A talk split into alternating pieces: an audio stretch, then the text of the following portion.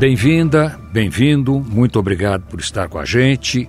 Como eu falei no final do programa da semana passada, vamos continuar no tema Poder Judiciário e vamos continuar com o desembargador José Renato Nalini, hoje falando não da parte ativa do judiciário, mas principalmente da estrutura do judiciário, porque o judiciário é um poder completamente hermético.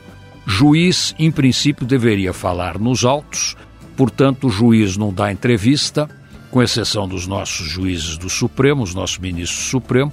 Nós temos milhares de juízes só no estado de São Paulo e ninguém vê estes juízes irem aos jornais darem grandes entrevistas a respeito dos casos que eles julgam e que, em princípio, seriam os casos que depois o Supremo deveria se debruçar em cima para dar a decisão final. Isso tudo tem uma história, isso tudo tem uma escola, isso tudo tem uma estrutura, e eu não estou dizendo que essa estrutura é a melhor. Ao contrário, essa estrutura precisa ser profundamente revista porque ela envelheceu. Diante da realidade do mundo atual, o poder judiciário brasileiro é um poder que está velho, ele está ultrapassado, ele precisa ser profundamente revisto, e aí o Naline é com certeza o maior especialista nesse assunto no Brasil e que tem tratado dele ao longo dos anos, inclusive com livros extremamente importantes para quem milita na área, discutindo desde a ética que deve preceder qualquer decisão judicial, até a forma como os tribunais devem ser compostos, como os juízes devem ser trazidos para a profissão, como os promotores e como os advogados devem interagir, como os cartórios devem funcionar e para que isso tudo? Fundamentalmente para dar para o Brasil uma justiça muito mais dinâmica, uma justiça muito mais linkada com a realidade do país. Como o próprio Naline diz, justiça que demora não é justiça. Então, Naline, daí para frente a palavra é sua. Muito obrigado, Nico. É, esse é um assunto que é instigante e apaixonante para quem se interessa, não é? Eu começaria por dizer que os problemas do, do sistema justiça no Brasil, né, no qual o judiciário é o maior protagonista, o maior ator, é, eles começam na formação jurídica. Ou seja, quando Dom Pedro trouxe a primeira escola de direito, foram duas, uma em Olinda e outra em São Paulo, a São Francisco, onde você estudou. A São Francisco, em 1827, ela foi um transplante da Faculdade de Direito de Coimbra. Só que esse modelo de Coimbra já possuía cerca de mil anos, porque era inspirado na Universidade de Bolonha. Embora a Universidade de Bolonha seja do século XIII, os estudos jurídicos começaram no ano 800. Então, o que é que nós tivemos no Brasil hum, há 200 anos, ou quase 200 anos, né? Em 2027 nós vamos comemorar 200 anos da, da criação da Faculdade de Direito do Largo São Francisco. O que é que nós tivemos? Nós tivemos a explosão da criação de faculdades de direito. Hoje o Brasil tem mais faculdades de direito do que a soma de todas as outras que existem no restante do planeta. Isso tem consequências, ou seja, o sistema de justiça cresceu desmesuradamente. Então nós temos muitas carreiras jurídicas, né? Nós temos o Poder Judiciário, nós temos o Ministério Público, nós temos a Defensoria Pública, nós temos a polícia, nós temos as delegações extrajudiciais, os antigos cartórios, e nós temos mais de um milhão de advogados militantes. Seriam muitos outros milhões não houvesse o exame de ordem, que é um funil. Muita gente deixa de ser aprovada no exame de ordem, não porque não saiba um mínimo de direito, mas porque não sabe português. Não sabe escrever, não sabe falar, não sabe articular uma frase com sentido. Então, a faculdade de direito ela não se modernizou, né? Veja um exemplo. As faculdades, mesmo a nossa São Francisco, continua a fazer como treino júri simulado. Qual é o sentido de júri simulado num, numa era em que a inteligência artificial está redigindo petições, está fazendo sentenças, está fazendo apelos, né? Em que nós temos algoritmos nos manipulando, né? Nós perdemos o bonde da história. Não perdemos completamente porque com a Constituição de 88, o Constituinte transformou os, os antigos e rançosos burocráticos cartórios em delegações extrajudiciais. E a partir daí, um recrutamento feito pelos tribunais de justiça colocou à frente dessas delegações jovens muito antenados com a realidade. Então, a transformação dos cartórios extrajudiciais, ela faz com que o judiciário se sinta às vezes envergonhado e acompanhe. Então, toda a informatização, todo o uso da inteligência artificial, blockchain, o serviço eletrônico, vem à rabeira, vem acompanhando os extrajudiciais. E por quê? Porque o extrajudicial ele é administrado sob a inspiração da iniciativa privada. O delegatário, ele apanha uma delegação e a partir daí a responsabilidade é dele. Não tem olerite, não tem pagamento do Estado. O Estado não coloca um centavo. Então ele precisa ser criativo, ele precisa ser engenhoso, empreendedor para que a, a delegação dê certo. Né? Agora, a escola de direito continua com aquelas disciplinas compartimentadas: direito civil, processo civil, direito penal, processo penal, direito constitucional, direito tributário, direito comercial. Um departamento não conversa com o outro, quer só lutar pela hegemonia para administrar a casa. Então, isso faz com que o, o produto da faculdade de direito já venha um produto ultrapassado, superado. Eu fico extremamente triste, Nico, com o, aqueles jovens uh, carentes que vão fazer direito, sonhando que o direito vai abrir todas as portas e não abre, porque ele não teve ensino fundamental adequado. E ele não sabe exatamente o que ele vai fazer. Então, os concursos públicos não é só o da magistratura, mas todos eles, Ministério Público, Defensoria, Procuradoria e até o, o, as delegações judiciais, são concursos extremamente previsíveis, ultrapassados, superados, porque o teste é um teste de memorização. E nós não temos condições de selecionar os melhores através daquilo que realmente interessa, que são as competências socioemocionais. Alguém que sabe o código decor será um juiz melhor do que aquele que tem sensibilidade, tem curiosidade por aprender cada vez mais, até por autodidatismo, percorrendo as, as redes sociais para saber o que está mudando, o que, que é mais moderno, o que é mais atualizado, que tem interesse por psicologia, ou principalmente que gosta de gente e quer resolver o problema humano? E sabe, aí você tenha tocado no ponto mais importante de todos: resolver o problema. A justiça brasileira faz tudo menos resolver o problema. Porque você tem um juiz de primeira instância, que teoricamente seria o encarregado de julgar o fato. Um juiz de primeira instância hoje em dia não é mais do que um escrivão contando mais ou menos o que ele acha que aconteceu. Porque aí vai para o tribunal, o tribunal revê, antes de chegar no tribunal tem embargos que são absolutamente procrastinatórios, não servem para nada além disso. Aí vai para o tribunal, aí o tribunal julga, aí tem de novo embargos, Aí, depois disto, vai para Brasília, vai para o STJ, o STJ julga, volta tudo para a primeira instância, a primeira instância manda para o tribunal de novo, que manda para o STJ de novo, aí você tem não sei quantos recursos dentro do STJ, aí vai para o Supremo, aí o Supremo diz que não, aí você agrava a decisão do Supremo, aí o Supremo diz que sim.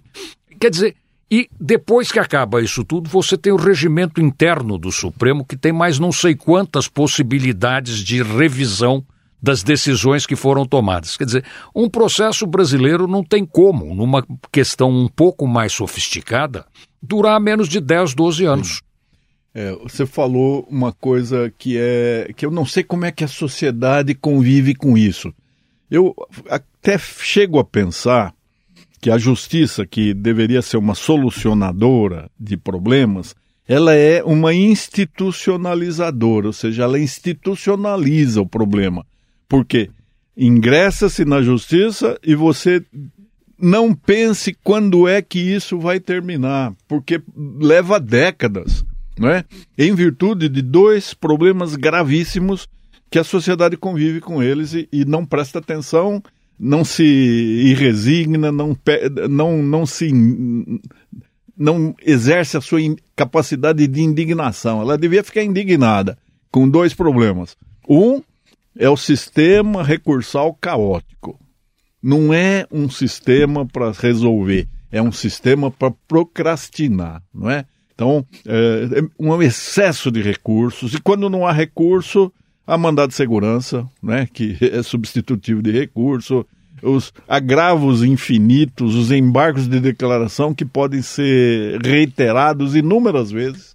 E é um, um, uma espécie de recurso que os juízes olham até com má vontade, porque quando se embarga de declaração, você está dizendo que o juiz foi omisso, contraditório ou negligente. Não, é, é omissão, contraditoriedade e obscuridade. Então você foi obscuro, você foi omisso e você foi contraditório. Juiz, é, eu fui juiz 40 anos, então a gente não gostava. Mas eles podem embargar inúmeras vezes.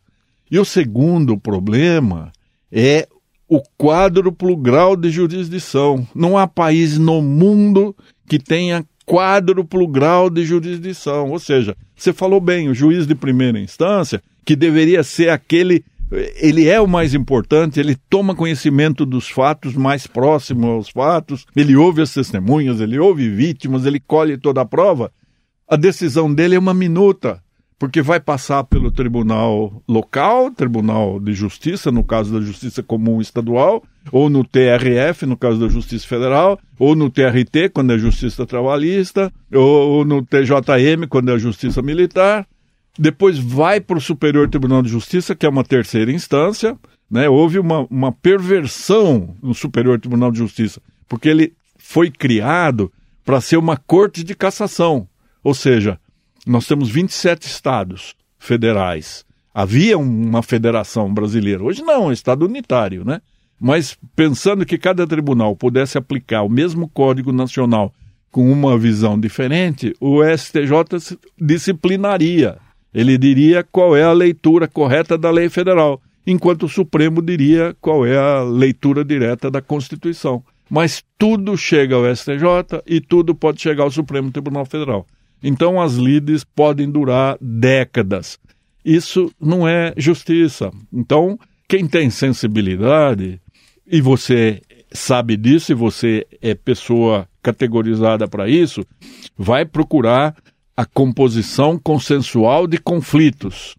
A justiça convencional, ela vale, na verdade, para quem não tem razão, que pode perder todo o tempo antes de vir uma decisão final. Agora, o, o prejudicado tem de fazer um acordo, porque senão ele não vai receber a, a, a decisão final enquanto ele estiver vivendo. Aí a gente tem a grande diferença do judiciário num país como os Estados Unidos e o judiciário no Brasil. Quer dizer, nos Estados Unidos, quem procura o judiciário é o interessado e o devedor que é tudo menos que a pessoa vá para o judiciário.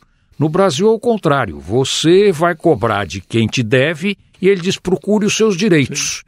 E aí vai para a justiça e isso não acaba. Não porque não tenha competência profissional do juiz. Eu gostaria de colocar uma coisa só antes da gente avançar no assunto. Quando eu fui uh, examinador do exame de ingresso na magistratura de São Paulo, você era o presidente, você que me convidou, nós tínhamos 14 mil inscritos. Nós não aprovamos 100 juízes. Para as pessoas perceberem que, mesmo com todas as distorções do exame, é um exame de um rigor muito grande e que em 14 mil pessoas, menos de 100 foram consideradas habilitadas a assumir cargo no Tribunal de Justiça de São Paulo que tem até hoje um problema sério de falta de juízes para poder atender todas as comarcas hoje do Estado. Hoje nós temos 400 vagas. Pois é. 400 vagas. Não há concurso que aprove 400 pessoas. Não. Até porque os concursos, você falou, 14 mil. Eu presidi um outro concurso que havia 18 mil candidatos. Os últimos concursos têm mais de 20, 30 mil candidatos. Ou seja, conheço o Brasil fazendo concurso. Né? Esses jovens têm o diploma de bacharel em direito. E aí, o que, que, que se oferece a eles? Concurso público. Então, eles vão prestar todos os concursos em todos os estados. Isso favoreceu a criação dos cursinhos de preparação e as companhias de aviação, os hotéis, né? É uma, uma movimentação. Mas poderia ser muito mais adequada a seleção, né?